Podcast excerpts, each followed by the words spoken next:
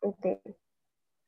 Hola, bienvenidos y bienvenidas a un episodio más de Mujeres que Cambian el Mundo, un espacio en donde conversamos con mujeres que cambian el mundo dentro y desde su metro cuadrado.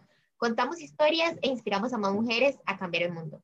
Yo soy Kiara Cascante y hoy estoy con Karen Miranda, quien es cofundadora de la Red de Juventudes y Cambio Climático de Panamá y además el ganado, fue ganadora del boleto verde de, Naciones Unidas para la Conferencia de Juventudes y Cambio Climático que fue en Nueva York. Y bienvenida, Karen. Hola, mucho gusto, gusto de saludarlos a todos. Gracias por la invitación. Gracias, Karen, por haber aceptado la invitación. Y bueno, la primera pregunta, eh, ¿cuál consideras o cómo consideras que es eh, una mujer que cambia el mundo?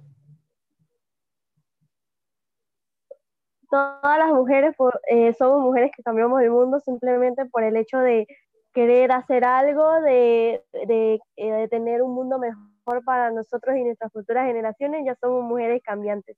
Pero una mujer que cambia el mundo eh, tiene esa fortaleza de querer cambiar lo que, lo que está sucediendo actualmente, ya sea en materia ambiental, en, en materia social, económica, política. Esas son ese tipo de mujeres que se atreven a luchar por un ideal, a luchar por algo que, que ven que está mal en el mundo actualmente, pero que ellas quieren mejorar, ya sea solas o en otro grupo con otras personas o con más mujeres.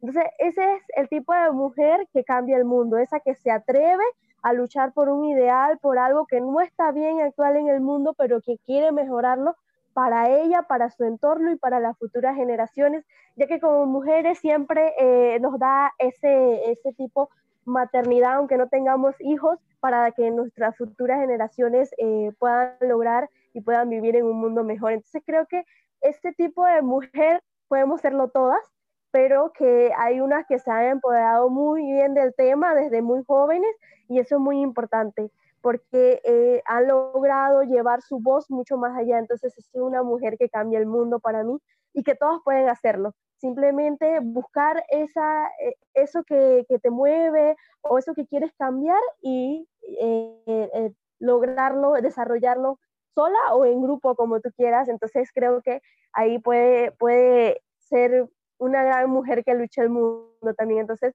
eh, para mí eso es una mujer eh, que cambia el mundo, una mujer que se atreve, que alza su voz, que lo hace sola o acompañada y que tiene un motivo o una misión que es eh, cambiar el mundo desde la perspectiva que lo quieran. Como ya dije, pues el, ambiental como lo hace Kiara, como lo social, lo político, como hay muchas mujeres, hay muchas lideresas indígenas que quieren hacer ese cambio de que sus pueblos sean escuchados. Entonces, eh, a mí me encanta muchísimo ese tema porque para mí, yo, yo, a mí me encanta seguir esas mujeres que, que quieren cambiar el mundo porque eso me inspira a mí.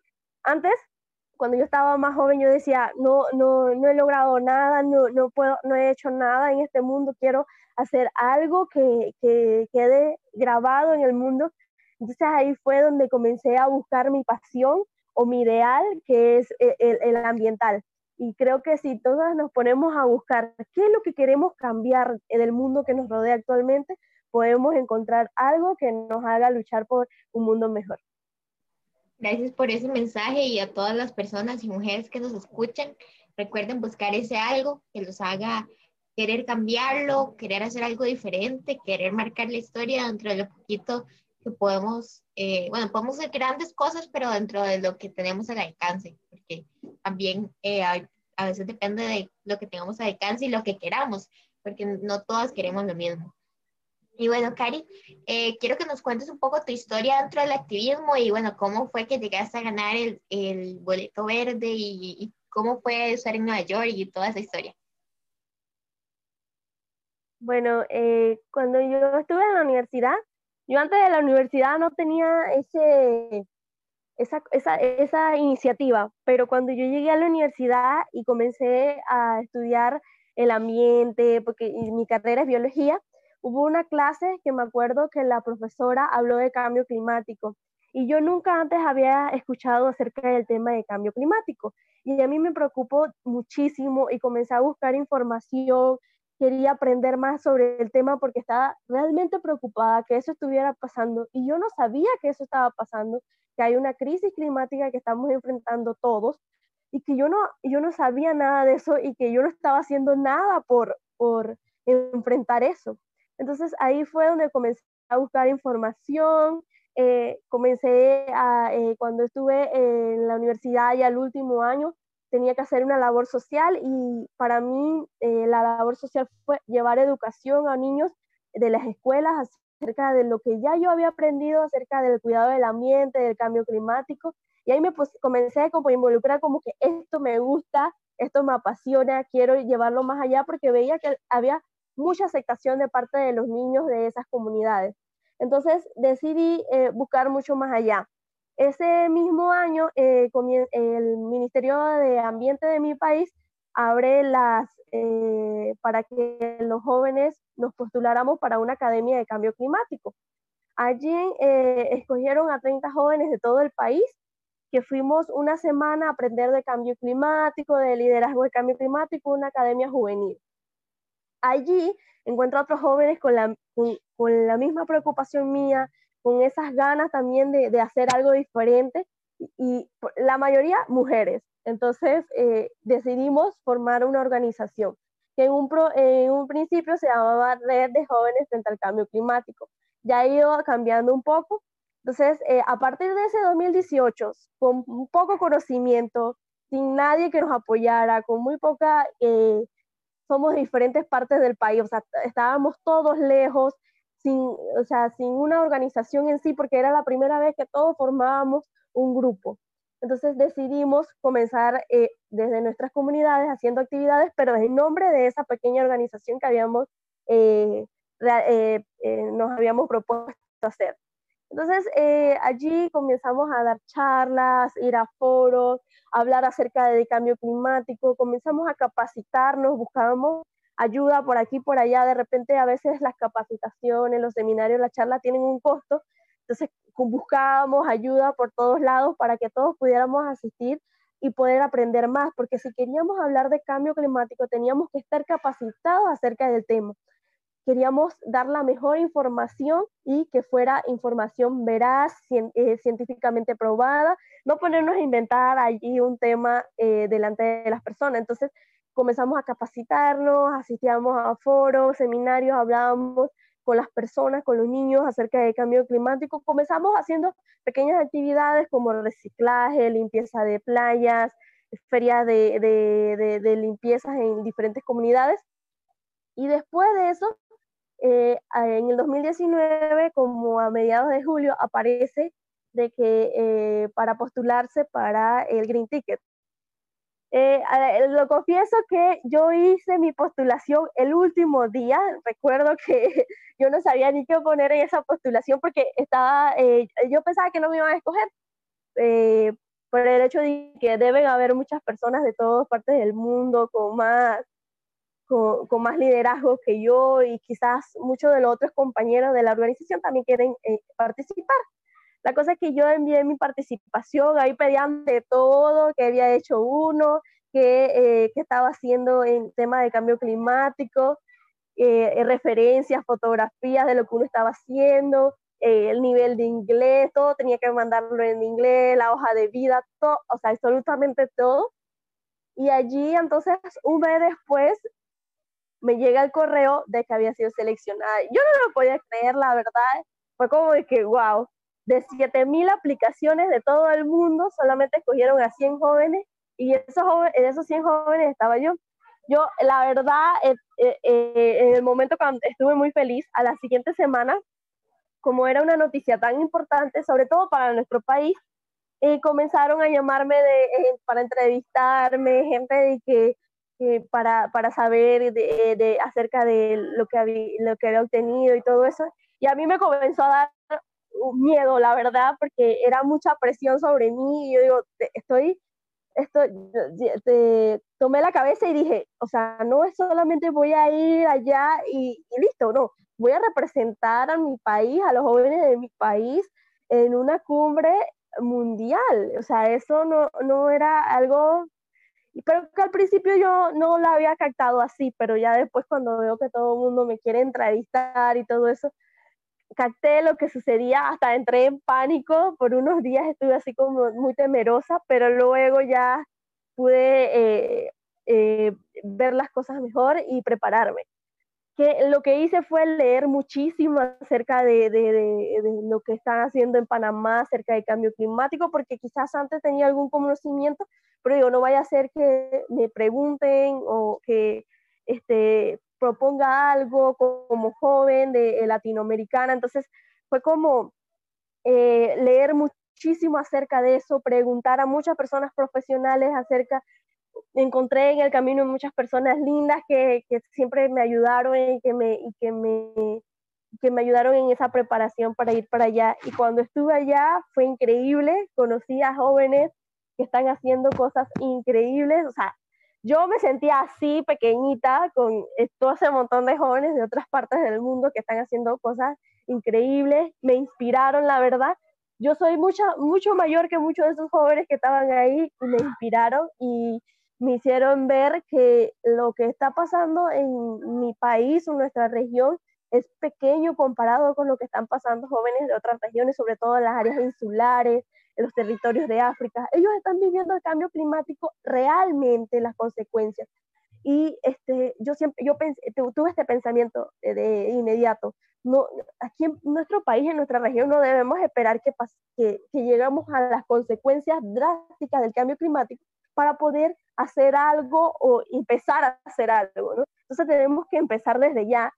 Y entonces eh, allí conocí jóvenes también de la región que, que, que, decían, que, pero formemos un grupo también de la región y también pertenezco al grupo, eh, un grupo de, de, cambio climático en la región que todavía no, no se ha hecho muy, muy, muy grande, pero estamos en ese proceso. Entonces, después de eso, eh, allí en, en, en, en, la cumbre aprendí muchísimo también porque participé de foros eh, se realizaban diferentes foros y, como eh, eh, charlas diferentes alrededor de lo que fue la cumbre y participé de muchas y entonces dentro de una que me acuerdo que era es como un simulacro de negociaciones como las negociaciones que se dan. Y entonces ahí yo me di cuenta en ese simulacro de negociaciones que sí se pueden lograr cosas y sí se pueden hacer cosas, lo único que nos falta ese, ese, esas ganas o ese querer hacerlos, sobre todo de parte de los gobiernos, de parte de las personas que están ahí arriba, hace falta eso. Y quizás muchas veces también eh, quitar a ese tipo de personas que solamente están ahí por el dinero, por, por, por obtener algo a cambio de, de, de, de, lo que se propone. Entonces, allí yo me di cuenta que sí se pueden hacer cosas porque allí había, eh, había un plazo hasta el 2100 y con, la, y con las negociaciones que se hacían, la temperatura iba disminuyendo hasta el 2100. Entonces yo digo, eso sí se puede lograr, simplemente falta la voluntad de todos.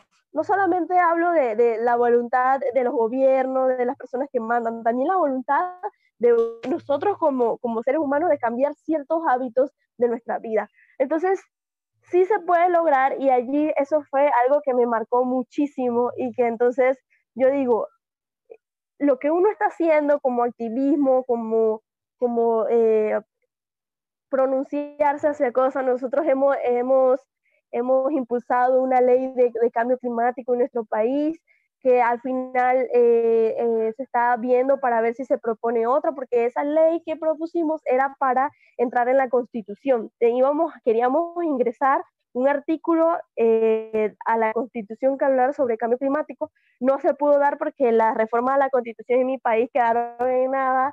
Luego este, eh, enviamos una declaración a las instituciones de, de, nuestro país donde hablamos de emergencia climática y de, que los, y de que todas las instituciones y las empresas, tanto privadas como públicas, y todas las instituciones del gobierno tenemos que trabajar mancomunado para enfrentar el cambio climático.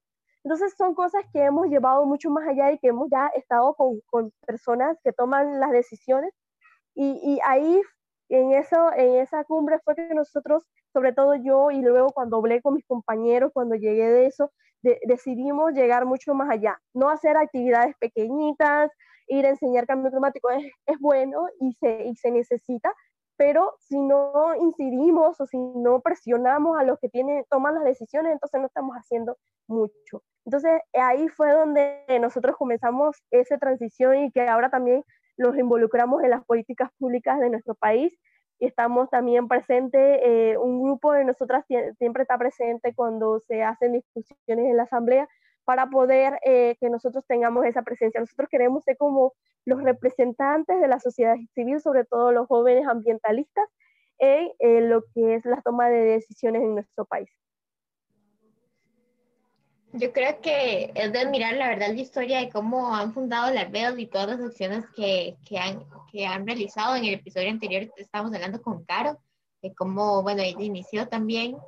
Y de verdad, gracias por contarnos esa historia. Yo creo que eso que decís de que aunque tuve esa noticia increíble que no me creía y me dio miedo, mucho miedo, pero, pero ya luego lo superé. Yo creo que a todas las personas que nos escuchan de que yo creo mucho en esta frase que dice que si tus sueños no te dan miedo, no estás soñando grande. Entonces, eh, me quedo con eso. Y ya para finalizar, ¿qué le dirías a las demás niñas, jóvenes y mujeres que sueñan con cambiar el mundo? Que ya con que tú quieres y tienes ese sueño en tu mente de que quieres cambiar el mundo, ya has logrado la mitad del camino porque hay gente que vive en este mundo y no, y no, y no piensa en nada de eso, simplemente vive por vivir y, ya, y tampoco lo juzgo, el mundo es difícil de por sí, pero ya desde que tú tienes un plan, un sueño de que quieres cambiar algo, ya has logrado demasiado, entonces simplemente es luchar por ese sueño y no lo, lo digo de, de, manera de que, de que todos los días te, te levantes ah, para lograr ese sueño, sino que cada cosita que tú hagas no olvides que tienes un plan, que tienes un sueño, porque todo va vinculado. Yo, en la vida he tenido que, que, hacer muchas cosas para estar donde estoy hoy día y entonces ha sido muy difícil y muchas veces decía, esto no tiene, no, no, no, no, no tiene un objetivo o no voy a llegar a ningún lado por esto. Y de repente la misma vida me estaba preparando para algo grande, para algo bonito, para lograr algo increíble. Entonces de repente Muchas veces las cosas no nos salen como nosotros planeamos o queremos y pensamos que hasta ahí se acaba nuestro sueño. No, créeme que es como una preparación para algo más bonito, más grande, algo que puedas lograr. Entonces, que eh, mi, mi, mi, mi, consejo es que nunca ese, ese sueño desaparezca, que siga ahí latente.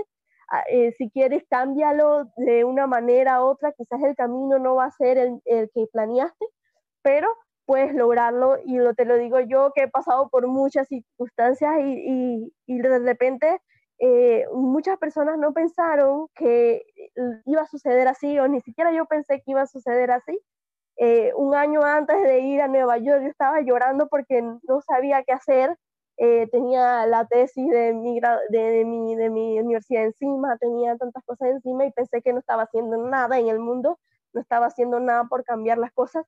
Y y ese, eso me estaba preparando para algo que venía al siguiente año. Entonces, por eso le digo que el camino quizás no es el que uno está, eh, está preparando o piensa que va a ser, pero ahí está el sueño y mientras que no se pierda de vista, eh, vas a lograr grandes cosas. Así que mi, mi, ese es mi ejemplo y quiero que todo el mundo lo siga, que no importa lo que sucede en el camino, siempre podemos lograr sueños. Y cuando nosotros logramos algo que nos costó muchísimo, entonces, eso es mucho más grande y tiene un valor muy significativo. Entonces, como mujeres cambiantes que todas somos en el mundo, no dejemos de lado nuestra lucha, lo que queremos y, nuestro sueño, porque eh, el camino a veces no es fácil, pero siempre se puede lograr. Gracias, Karen, por contarnos un poco de tu historia, cómo has llegado a donde estás, todo lo que has pasado, por darnos excelentes consejos y gracias por ser una mujer que cambia el mundo. Eh, a todas las personas que nos están Gracias por invitarme. Sí, gracias por haber aceptado la invitación también. Y a todas las personas que nos están escuchando, porfa, escríbanme en Instagram, Yara Cascante, uh, sobre qué les ha parecido el podcast, qué les ha parecido el episodio. Eh, si quieren saber más sobre Caro, también en los posts de Instagram quedan las cuentas etiquetadas de, de las participantes, entonces también pueden saber más sobre Karel en el post y muchísimas gracias por escucharnos. Gracias.